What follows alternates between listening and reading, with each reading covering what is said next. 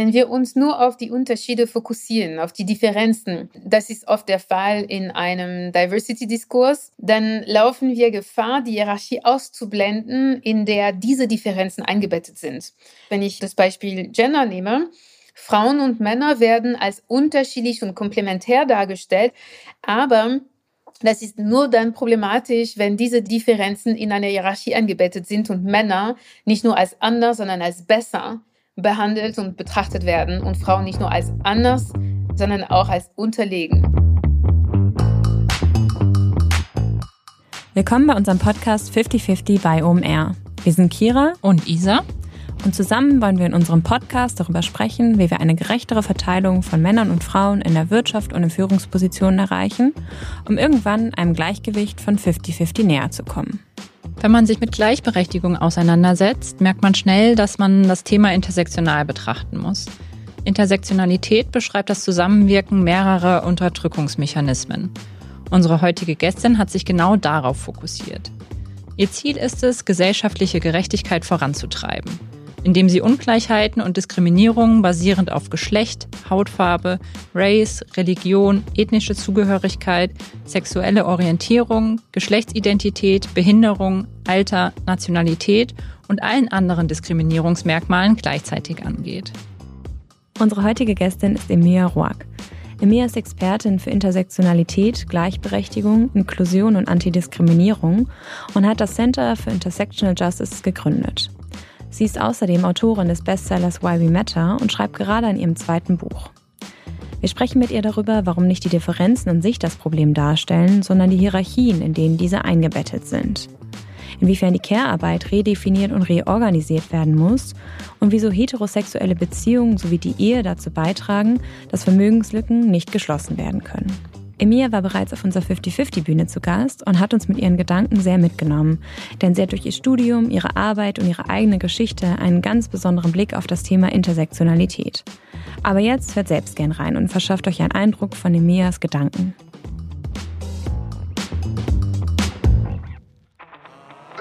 «50-50 bei OMR» der Podcast für eine gerechtere Verteilung von Frauen und Männern in der Wirtschaft und in Führungspositionen. Ja, hi Emilia, willkommen im 50-50 Podcast. Wir freuen uns sehr, dass du hier bist. Hallo, hallo, ich freue mich sehr. Wir sehen uns ja und hören uns das schon das zweite Mal. Letztes, äh, letzte Woche warst du auf dem OMR-Festival zu Gast und hast eine ganz tolle Keynote gehalten. Und umso schöner ist es jetzt, dass du nochmal da bist und wir die Themen auch ein bisschen vertiefen können. Ich habe mir deine Keynote nochmal ein bisschen im Nachgang angeguckt, weil, um ehrlich zu sein, hinter der Bühne hat man nicht ganz so viel davon mitbekommen. Aber ähm, ja, wir sind total inspiriert und äh, freuen uns heute ein bisschen tiefer einzutauchen. Am Anfang äh, unseres Podcasts fragen wir immer, wann hast du zum ersten Mal bewusst über das Thema Gendergleichberechtigung nachgedacht? Ähm, also ich glaube zum ersten Mal ähm, bewusst, genau unbewusst schon seit längerer Zeit. Also ich habe schon mh, mm, als Kind bemerkt, dass ja die Ungleichheit zwischen meinem Vater und meiner Mutter haben mich schon sehr beschäftigt obwohl ich das nicht artikuliert habe und auch obwohl ich das, äh, glaube ich, nicht bewusst bemerkt habe. Aber später war das, ähm, glaube ich, im Studium erst, also relativ spät, wobei, also jetzt, das, ich glaube, das ist das erste Mal, dass ich die Frage gefragt bekomme. Äh, ich glaube eher jünger, so als ich in der Pubertät war und bemerkt habe, wie Jungs und Mädchen behandelt werden und betrachtet werden mit Bezug auf ähm, ihre Sexualität. Das heißt, ähm, ob sie zum Beispiel, wenn Jungs viele Freundinnen haben und Player sind, zum Beispiel so einen guten Ruf haben und äh, wenn Mädchen und junge Frauen das machen, das ist das Gegenteil. Äh, ich glaube, da wurde es mir bewusst. Ja, da sprichst du auf jeden Fall was Wichtiges an. Ich glaube, das kennen wir alle. Du warst ja, Kira hat es schon gesagt, letzte Woche bei uns auf der Bühne und hast eine Keynote gehalten und hast da viel über Unterdrückung gesprochen. Dabei hast du deine Keynote mit den Worten eingeleitet, dass ein wichtiges Fundament der Unterdrückung die Beziehung von Differenz und Hierarchie ist. Kannst du uns da ein bisschen mitnehmen und erläutern, was genau du damit meinst? Mhm. Also was ich damit meine, ist, dass äh, wenn wir uns nur auf die Unterschiede fokussieren, auf die Differenzen, und zum Beispiel, das ist oft der Fall in einem Diversity-Diskurs, dann laufen wir Gefahr, die Hierarchie auszublenden, in der diese Differenzen eingebettet sind. Und zum Beispiel jetzt, wenn ich äh, das Beispiel Gender nehme, Frauen und Männer werden als unterschiedlich und komplementär dargestellt, aber das ist nur dann problematisch, wenn diese Differenzen in einer Hierarchie eingebettet sind und Männer nicht nur als anders, sondern als besser behandelt und betrachtet werden und Frauen nicht nur als anders, sondern auch als unterlegen. Und das ist das gleiche auch mit unterschiedlichen Hautfarben. Also das ist doch so, dass wir unterschiedliche Hauttöne haben. Aber die Tatsache, dass es eine Hierarchie gibt zwischen den unterschiedlichen Hautfarben äh, oder Körpergrößen oder eben Geschlecht, ähm, ist das Problem. Das heißt, die Hierarchie sollte in den Vordergrund rücken, weil die Differenzen an sich sind nicht das Problem, sondern die Hierarchie, in der sie angebettet sind.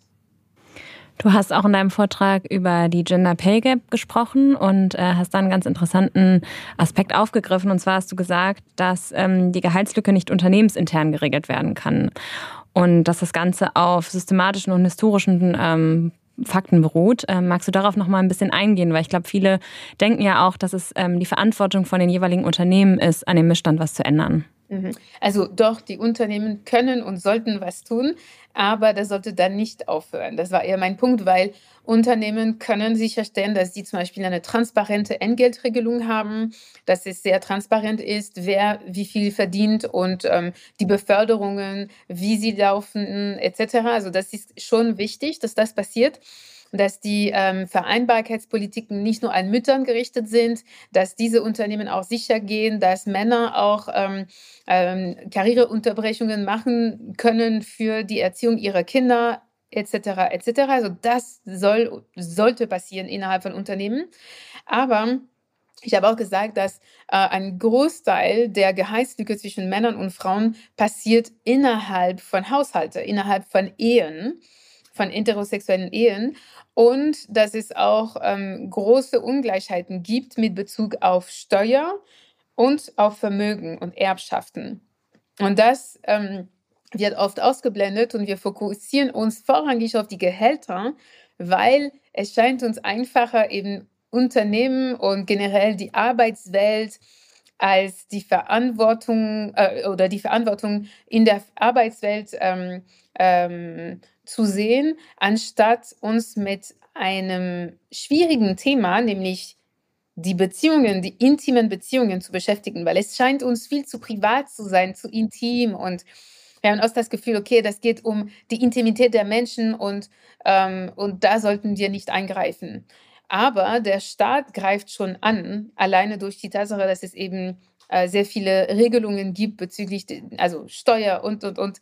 Ähm, und äh, deshalb finde ich das sehr wichtig, dass wir sehen, das Patriarchat spielt sich in intimen Beziehungen, in heterosexuellen Beziehungen ab. Auf jeden Fall. Und du hast uns auch erzählt, dass du über die Ehe ein Buch schreibst. Mhm. Um was wird es da gehen? Es wird ähm, um die Ehe gehen und äh, inwiefern die Ehe als Institution äh, die Grundlage vom Patriarchat ist. Das heißt, dass durch die Ehe und wenn wir die Entstehungsgeschichte der Ehe oder die Geschichte der Ehe betrachten, dann ist es sehr klar, dass diese Institution basiert auf ungleichen Parteien, auf einer sehr patriarchalen ähm, Organisation der Familie, der Ehe, der, des Haushalts zugunsten der Männer und, ähm, und dass ähm, Frauen durch die Ehe enorm benachteiligt werden. Und dann, auch wenn wir heute über die Ehe als romantische Institution nachdenken, ist sie das nicht, sondern die zementiert Ungleichheiten zwischen Männern und Frauen. Und wir sollten eine ernsthafte öffentliche Diskussion führen darüber, ob die Ehe nicht obsolet geworden ist und ähm, ob ähm, wir uns eben dieser oder ob wir diese Institution nicht ernsthaft hinterfragen sollten und auch unter die Lupe nehmen sollten, um zu sehen, inwiefern sie diese Ungleichheiten äh, verstärkt und aufrechterhält. Und beziehst du das nur auf die Ehe an sich oder auch auf Beziehungen per se. Auf Beziehungen. Also nicht nur, weil die Ehe ist eine Institution, in der eben diese, diese romantischen Beziehungen passieren, aber deswegen, also die Ehe als Institution und auch die emotionale Ebene von heterosexuellen Beziehungen. Ich rede auch über die gleichgeschlechtliche Ehe und über das binäre Geschlecht. Und äh, es ist mir auch sehr wichtig zu sagen, dass unsere Beziehungen sind auch politisch. Ne? Das heißt, dass wir das Gefühl haben, dass Liebe etwas so Intimes ist, das einfach nur in der Privatsphäre passiert. Äh, und dabei ist es nicht der Fall, sondern äh, die Ehe wird eben durch Unterdrückungssysteme strukturiert und, ähm, und geleitet auch. Ne? Das heißt, dass wir alle ähm, folgen auch ein, romantischen Skript, ein, äh, ein romantisches Skript, äh, das nicht neutral ist und nicht individuell ist, sondern auch eine Geschichte hat und einen äh, einen Zweck erfüllt. Ähm, genau, deswegen, es geht vor allem um heterosexuelle Liebe und diese Beziehungen, die, mh, wie die Feministin Shulamit Firestone sagt, die Liebe ist korrumpiert worden. Und das glaube ich auch. Also die Liebe ist korrumpiert worden durch das Patriarchat und anderen Unterdrückungssystemen. Mhm. Und wenn man über die Ehe oder Beziehungen spricht, dann spricht man oft ja auch automatisch über die Gender Care Gap. Und da hast du auch erzählt, dass es auch in der Gender Care Gap um Hierarchien geht und dass Vereinbarkeit auf Mobilisierung von anderen Frauen basiert, die schlechter verdienen, die nicht weiß sind, die der Arbeiterinnenklasse angehören und deswegen die Care-Arbeit nicht mehr fair verteilt ist, sondern übertragen wird von Frau zu Frau. Kannst du uns da nochmal mitnehmen, was genau du damit meintest?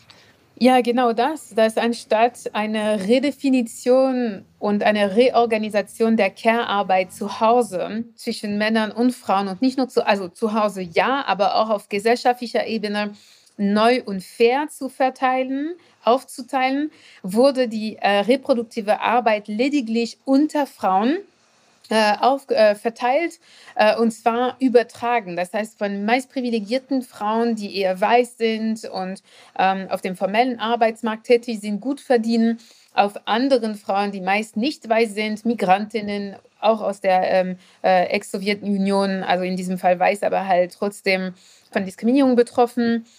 Und dass diese Übertragung der reproduktiven Arbeit erhält auch äh, das Patriarchat aufrecht, weil die Care-Arbeit bleibt in weiblicher Hand. Das heißt, es wird von den Männern nicht verlangt, dass sie äh, sich da, dass sie eine Verantwortung übernehmen und dass die Wirtschaft auch neu organisiert wird, weil die Care-Krise und die Care-Gap kann, das Care Gap kann nur angegangen werden, wenn wir die Arbeit auch neu definieren. Wenn wir diese starke Differenzierung, klare Differenzierung zwischen bezahlte Arbeit, also bezahlte Arbeit ist die wertvolle Arbeit, die außerhalb von zu Hause gemacht wird, meistens, also historisch auch von Männern, und dann die Care-Arbeit, die unbezahlte Arbeit, die nicht mal als Arbeit gilt. Es ist erst seit relativ kurzem, dass wir die mhm. Care-Arbeit als Arbeit bezeichnen und, ähm, und dass es eben Anforderungen gibt, dass diese Arbeit bezahlt werden sollte gewürdigt werden sollte und auch sichtbar gemacht werden sollte. 2017 hast du das Center of Intersectional Justice in Berlin gegründet. Dort leistet ihr wertvolle Gleichstellungs- und Antidiskriminierungsarbeit in Deutschland und Europa und legt den Fokus dabei, wie der Name schon verrät, auf Intersektionalität. Lass uns vielleicht nochmal einen Schritt zurückgehen und äh, magst du vielleicht einmal erklären, was sich hinter dem Begriff verbirgt? Mhm.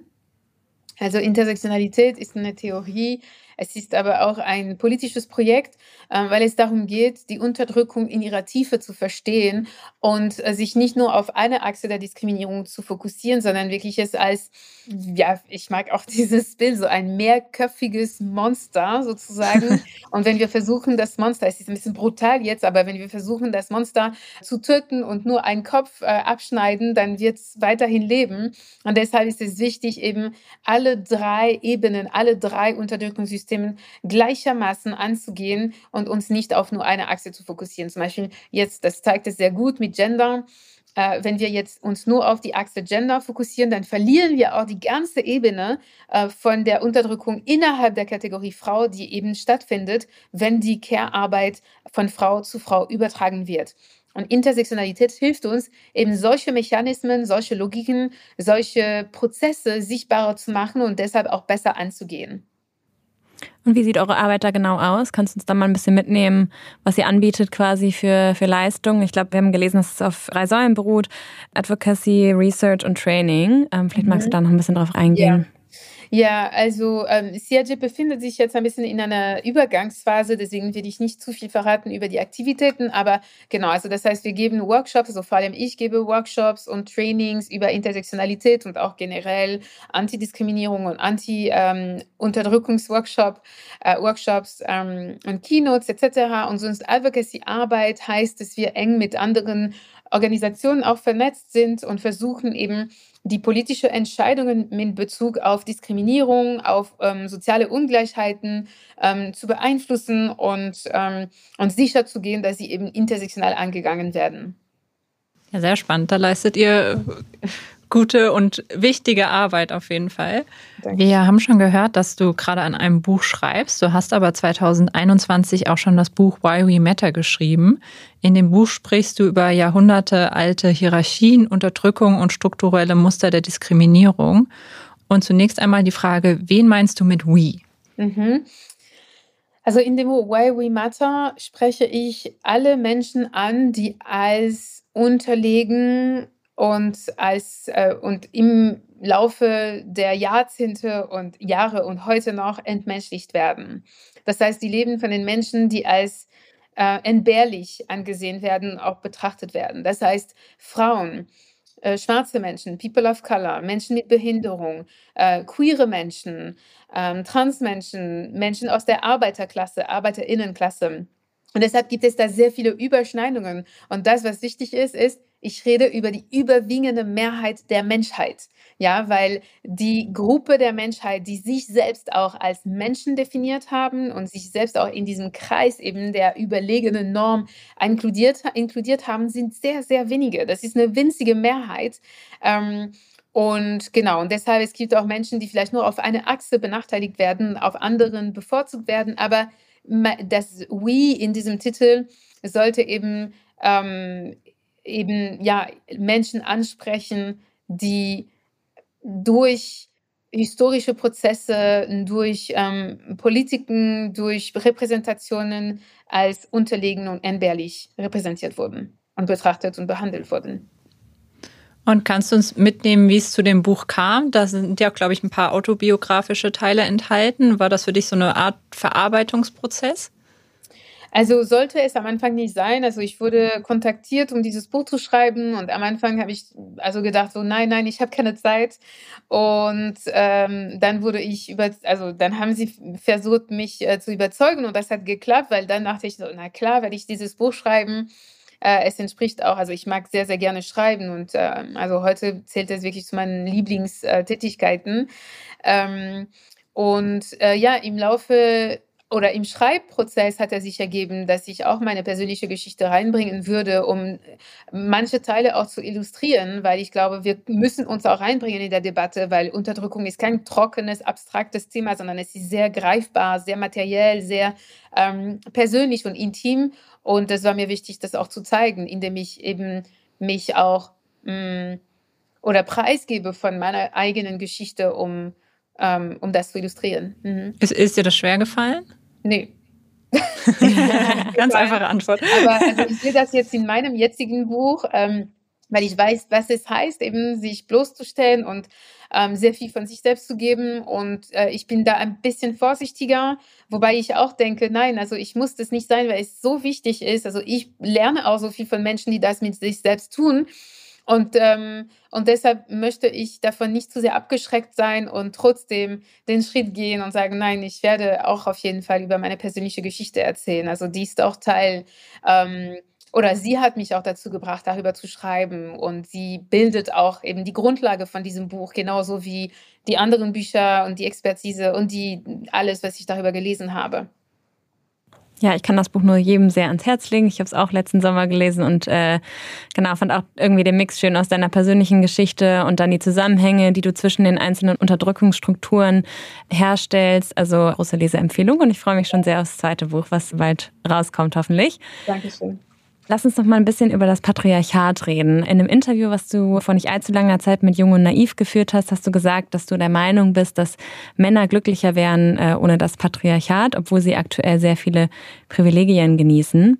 Mm, was genau meinst du damit? Oder auf was ist das bezogen? Ja, also ich glaube, Männer, klar, also dadurch, dass sie im Patriarchat über die Kontrolle verfügen, über die Macht verfügen, über mehr Ressourcen verfügen, über die Definitionsmacht, ne, also die Macht, die anderen zu definieren und auch die Norm zu sein. Es, ja, da kommen sehr viele äh, Vorteile mit sich, also mit dieser Positionierung und auch die Tatsache, dass alle Institutionen sind für Männer gemacht. Also die Ehe wurde für Männer gemacht. Also das Justizsystem auch. Also wenn wir betrachten die äh, eklatante Diskriminierung und Ungerechtigkeit, denen Frauen ausgesetzt sind im ähm, Justizsystem, dann ist es wirklich erschreckend und dann merken wir, ja, okay, dieses System ist wirklich gewalttätig gegenüber Frauen und Männer profitieren davon. Nichtsdestotrotz ähm, ist das Patriarchat ein System, das auf die Angst basiert, auf die Angst, ähm, eben die Kontrolle zu verlieren, die Angst, ähm, obsolet zu werden, die Angst eben, äh, dass dieses Machtverhältnis sich umkehrt. Und das ist keine gute Position. Also das ist jetzt kein Leben im Grunde, so ein ganzes Leben zu, so mit dieser Angst zu leben und eben die ganze Zeit zu versuchen, die Macht zu behalten, die Macht zu sich zu ziehen. Und ähm, das ist auch ein hohen Preis, dass Männer zahlen müssen, um in dieser Gesellschaft über die Macht zu verfügen. Aber das zählt sich in der Kindheit. Ich sehe zum Beispiel mein Kind, der ist, also mein Sohn, der ist äh, siebeneinhalb Jahre alt. Und genau in diesem Alter müssen Jungs lernen, äh, sich zu behaupten, sich aneinander zu messen und auch ihre männliche Identität zu bilden.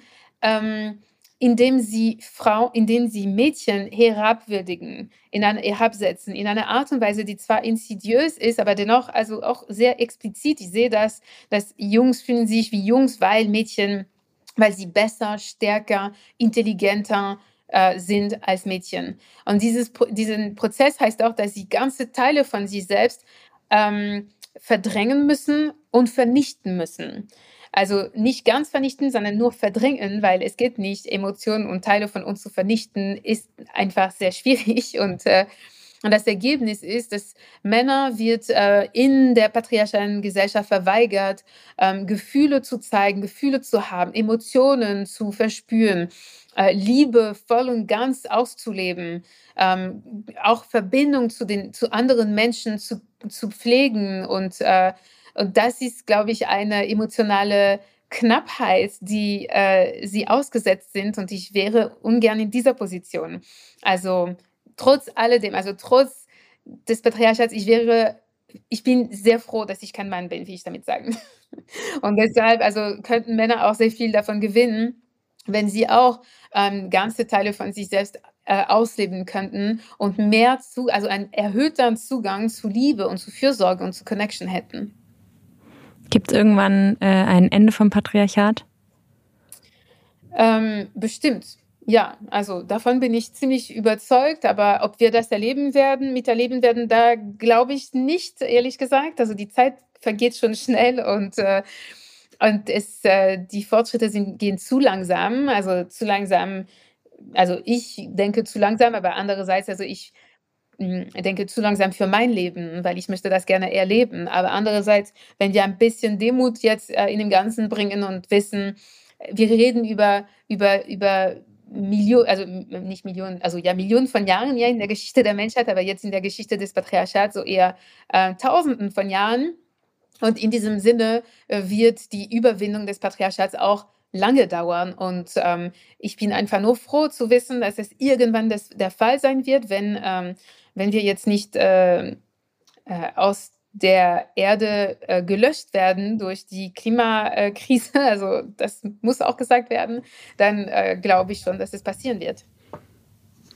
Und wir haben ja eben schon über Hierarchien gesprochen. Man kann das Patriarchat ja mit Hierarchie gleichsetzen. Hast du denn Ideen oder Tipps, wie wir uns diese Hierarchien im Alltag noch bewusster oder wie wir sie bewusster wahrnehmen können und auch wie wir dagegen vorgehen können? Ja, also ich glaube, was wichtig wäre, also ich werde einmal sagen für Männer und für Frauen, wobei ich auch äh, na, die binäre Geschlechtsordnung in Frage stelle. Es ist jetzt nicht unbedingt das, äh, das Thema in unserem Gespräch. Ich werde sehr, sehr ausführlich darüber sprechen im Buch, aber es ist wichtig auch für Frauen, dass sie sich bewusst werden, inwiefern sie sich klein machen im Alltag, in Beziehungen, dass sie das Gefühl haben, dass sie eben um diese Ordnung aufrechtzuerhalten, auch wenn es implizit und unbewusst ist, dass sie sich nicht ganz und voll entfalten, dass sie sich nicht ausdrücken, wie sie das sonst machen würden und dass sie das die ganze Zeit das Gefühl haben, dass sie die Egos der Männer irgendwie managen sollten und ähm, äh, behandeln sollten. Und das ist eine, eine, also ich erlebe das auch, ne? deswegen will ich mich da gar, gar nicht ähm, ausschließen aus diesem Prozess. Aber wenn wir das erstmal merken, dann können wir uns auch neu positionieren, weil es gibt sehr viel vom Patriarchat, was von Frauen selbst auch getragen wird, indem Frauen eben sich klein machen, indem Frauen nicht ähm, zu sich selbst stehen oder äh, ihre Ansprüche ähm, mindern oder ähm, sich mit zu wenig äh, zufriedenstellen. Also ich spreche jetzt zum Beispiel im Bereich von intimen Beziehungen. Und ähm, genau, also das ist etwas, was sie machen könnten. Und Männer, ich glaube, das ist wichtig auch, dass Männer merken, dass ähm, sie auch die Gruppe Frauen, dass sie gelernt haben, Frauen als unterlegen zu betrachten und sich auch höher zu positionieren ihnen gegenüber. Und das ist eine Sache, die ich immer wieder merke in Gesprächen, auch wenn es äh, komplett unbewusst läuft, aber jetzt, dass ich mir dessen bewusst bin, ich kann das jetzt nicht mehr nicht sehen, und dass ähm, eben Männer merken, dass es möglich ist, auch Frauen auf Augenhöhe zu begegnen, sie zuzuhören, von ihnen zu lernen, ähm, auch zu merken, dass ähm, sie können auch Sachen erklären, dass sie auch genauso viel Anspruch auf Platz, auf Redezeit, ähm, auf Ressourcen, auf Macht haben. Äh, und das fängt erstmal auch in intimen Beziehungen. Das heißt, ähm, Männer sollten Frauen lieben, wie sie Männer auch lieben, weil Männer hören sich auch unter sich, sie ähm, bewundern sich unter sich, sie geben sich auch Zugänge und ähm, Empfehlungen etc. Das kann auch mit Frauen passieren und da sollte das auch. Und das fängt ja wahrscheinlich auch schon in der Erziehung an am Ende, ja. oder? Mhm. Auf jeden Fall. Also in der Erziehung, ich glaube, das ist wichtig, auch äh, Jungs zu vermitteln, dass sie das gar nicht brauchen. Also ich habe mit meinem Sohn so, so viel versucht, wie ich konnte, ihm zu sagen, weißt du, du brauchst nicht stärker sein oder immer der Stärkste zu sein. Du bist genauso, wie du bist, wundervoll. Und wenn, also es gibt einen Spruch und das ist, ähm, oder wenn du dich nur groß fühlst, wenn die andere Person auf den Knien steht, dann hast du ein Problem. Und ähm, also immer wieder dieses Gespräch anzufangen und auch Beispiele nennen oder die, also ich erzähle auch sehr viele Geschichten mit, mit äh, weiblichen Protagonistinnen, die die Hauptrolle haben, damit er diese Empathie auch äh, trainieren kann und sich das äh, anlernen kann. Ähm, ja, aber deshalb, es muss auf jeden Fall früh anfangen. Und hast du das Gefühl, das trägt Früchte, weil er ja mit Sicherheit auch noch in einem anderen Kontext sich befindet mit äh, Freundinnen und Co. und ähm, von anderen Menschen den Input bekommt, die vielleicht nicht so denken und handeln, wie du das tust oder vielleicht möchtest. Ja. Ja, ja, auf jeden Fall. Also erstmal, ich bin auch getrennt erziehend, ne? deshalb ist er die Hälfte der Zeit mit seinem Vater, der ich nicht als feministisch betrachtet, betrachten würde. Und in diesem Sinne ist es ähm, auf jeden Fall, also ich habe nur diesen Einfluss, was ich habe und ich werde das nur erst später sehen. Aber manchmal einen kleineren, ähm, also ich, ich mache das fest, einen kleineren äh, Sprüche oder Aussagen, die er macht, wo ich mir denke, ah, okay, nee, das wirkt schon ein bisschen. Aber ja, also er wird äh, in einer patriarchalen Gesellschaft sozialisiert und äh, ich bin nur die Mutter, in Anführungsstrich. Ja. Ähm, ja, uns würde noch äh, interessieren, du beschäftigst dich so viel mit Diskriminierung und Hierarchien, wirkst aber trotzdem dabei immer relativ hoffnungsvoll und optimistisch. Wie schafft man es bei diesen ganzen Themen, hoffnungsvoll in die Zukunft zu blicken und vielleicht auch optimistisch im Umgang mit Leuten zu sein, die das ähm, Thema vielleicht noch nicht so realisieren oder sich dafür auch gar nicht interessieren und vielleicht auch in Konfrontation gehen? Mhm.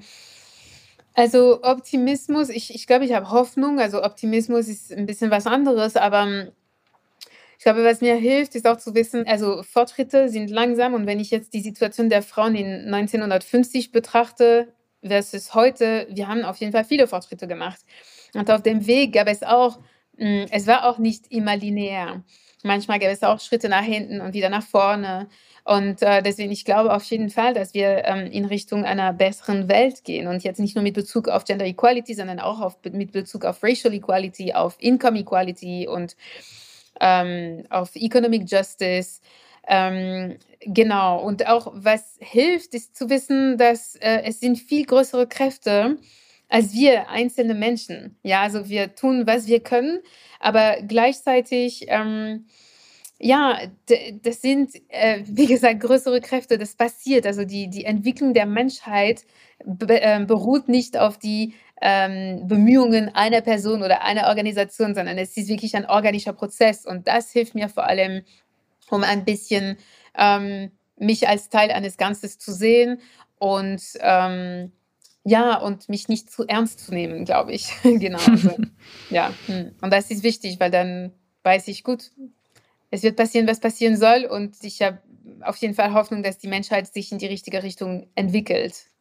Aber wirklich auf einer größeren abstrakten Metaebene. Das heißt jetzt nicht nur äh, von heute bis 2050, sondern von heute bis in 200, 300, 400 Jahren, wenn wir noch da sind. Und wenn wir nicht da sind, ist es auch eine Entwicklung. Wenn wir nicht mehr da sind, ist es auch eine Entwicklung. Die Erde wird sich regenerieren ohne wir. Und das ist vielleicht auch gut so. Wenn wir das nicht hinkriegen, die Kurve vorher zu kriegen.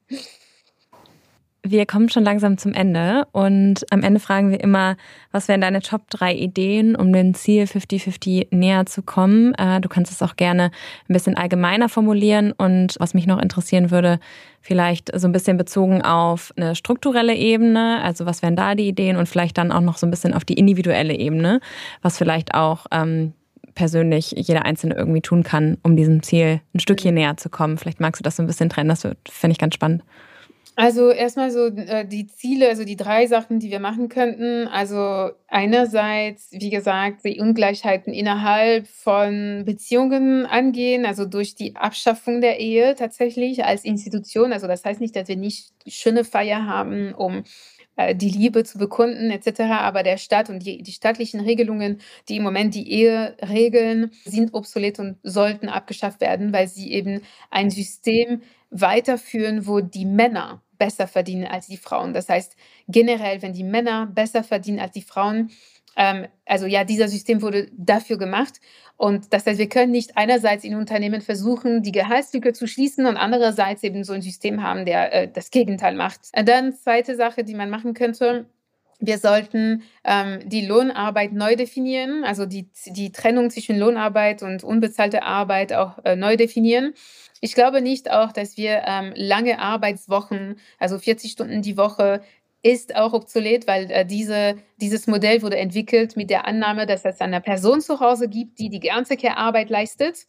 Und nochmal heute mit den äh, gesellschaftlichen Entwicklungen, die Digitalisierung, an den ähm, technischen Progress, äh, technischen Fortschritte, wir brauchen diese Arbeitszeit nicht mehr.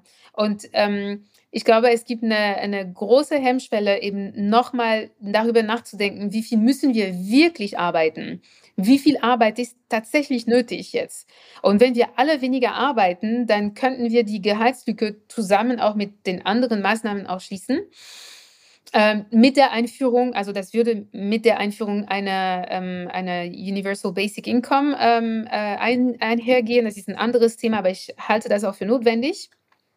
Mit einer Reform, eine grundlegende Reform von äh, Erbschaften und Erbschaftsrecht, äh, mhm. weil das eben nötig wäre, um die Vermögenslücke zwischen Männern und Frauen und auch zwischen arm und reich zu schließen.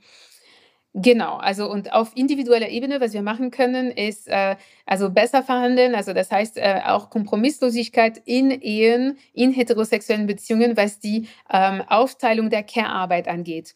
Das heißt, ja, viele Frauen fühlen sich unter Druck gesetzt, eben mehr zu machen, Kompromisse einzugehen, um die ständigen Machtkämpfe und die ständigen Streitigkeiten zu Hause zu vermeiden.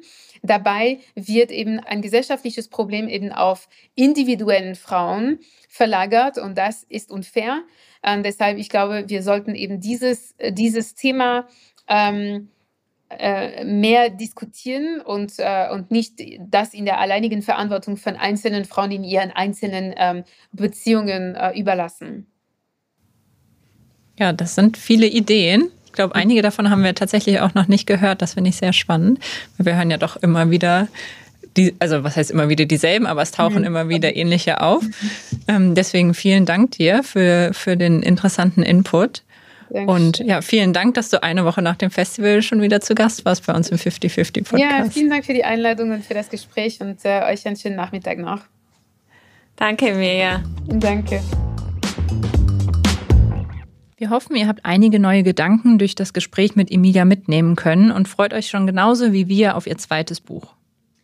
Wenn euch gefällt, was wir hier machen, freuen wir uns wirklich sehr, wenn ihr unseren Podcast weiterempfehlt und uns weiterhin euer Feedback an 5050.omr.com oder auch bei uns über unsere eigenen LinkedIn-Kanäle zukommen lasst.